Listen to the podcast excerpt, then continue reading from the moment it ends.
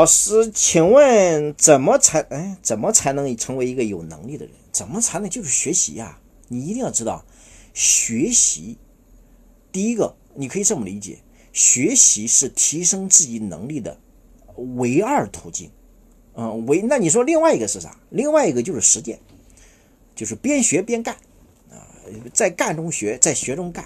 其实这是最好的学习，这也是提升自己能力最好的一个办法，啊，好吧，嗯，所以说你看，你你有时候就焦虑，我们都说焦虑的本质是啥？焦虑的本质就是自己的欲望和自己的能力不匹配。那欲望和能力不匹配的时候，你要么降低欲望，要么提升能力，对吧？你降低欲望，你就不那么痛苦；你提升能力也不那么痛苦，就怕你这玩意儿欲望很高，能力很低，所以你就很痛苦。那提升能力最好的方式就是在干中学，在学中干，知行合一，这是最好的学习。你看我们在大学、在中学学的那些东西，总感觉没用，学不到一样。为啥呢？因为他学了也没概念。你看为啥我们做完企业一段时间，再回头来再学习，尤其是我们遇到坑了再学习，你发现非常有用。为啥呢？你说这他他立马就能解决我的问题啊，他立能让我有收获啊，我碰到这个问题我才有共鸣啊。你要不然没共鸣，要不然你讲了也是白讲，因为那些事儿没发生在你身上。所以我们都说说教，说教是最没用的教学方式。我说你左耳朵进右耳朵出，那最好的方式是干啥？最好的方式你是做，而且尤其是做了就掉坑，掉的坑越深，吃的亏越多，经历的挫折越多，越痛苦，其实你成长才会越快。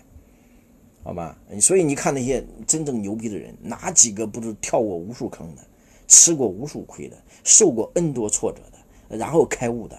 我们都说一个人开悟啥时候会开悟？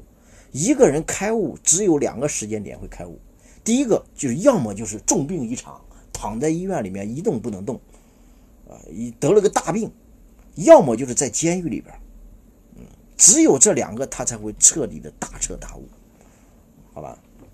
说教没用，好吧？啊，拆二代都开网约车，你看那个北去北京也很特殊啊。你看那个北京那个公交车上那个那个那个卖票的阿姨，呃，基本上都是北京本地人，嗯，因为他们这帮人突然很年轻，有了一笔大笔钱，有了一大笔钱，其实不是好事儿的，兄弟一定要知道，我们都知道，任何财富都是你认知的变现。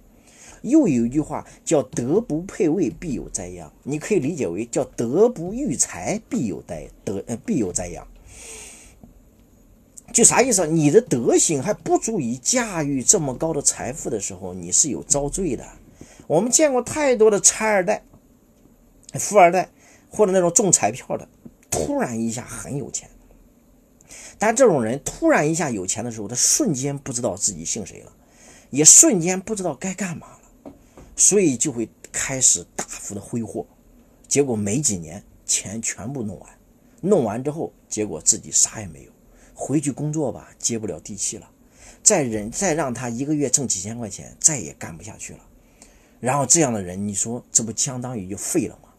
包括前两天那个我那个支付宝那个赢得锦鲤那个女生，对吧？就支支付宝搞那个活动嘛，不是让他出去玩了一年，结果现在回来基本上快废了，他自己说。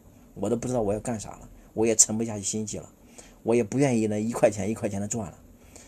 所以这个时候，你突然有钱不是好事的，兄弟。有时候你的年龄、你的认知、你的能力还、你的德行还没有到一定程度的时候，你不要让自己太有钱，太有钱了你也驾驭不了。你我们都说一个成功学大师怎么说的？叫你永远挣不了你认知以外的钱。你即使挣到了，你也很快被别人还回去。还回去最好的方式就被人割韭菜。所以这个市面上割韭菜的方式多种，炒股不是割韭菜吗？做这这搞加盟不就是做割韭菜吗？这个卖保险不就是割韭菜吗？全是割韭菜。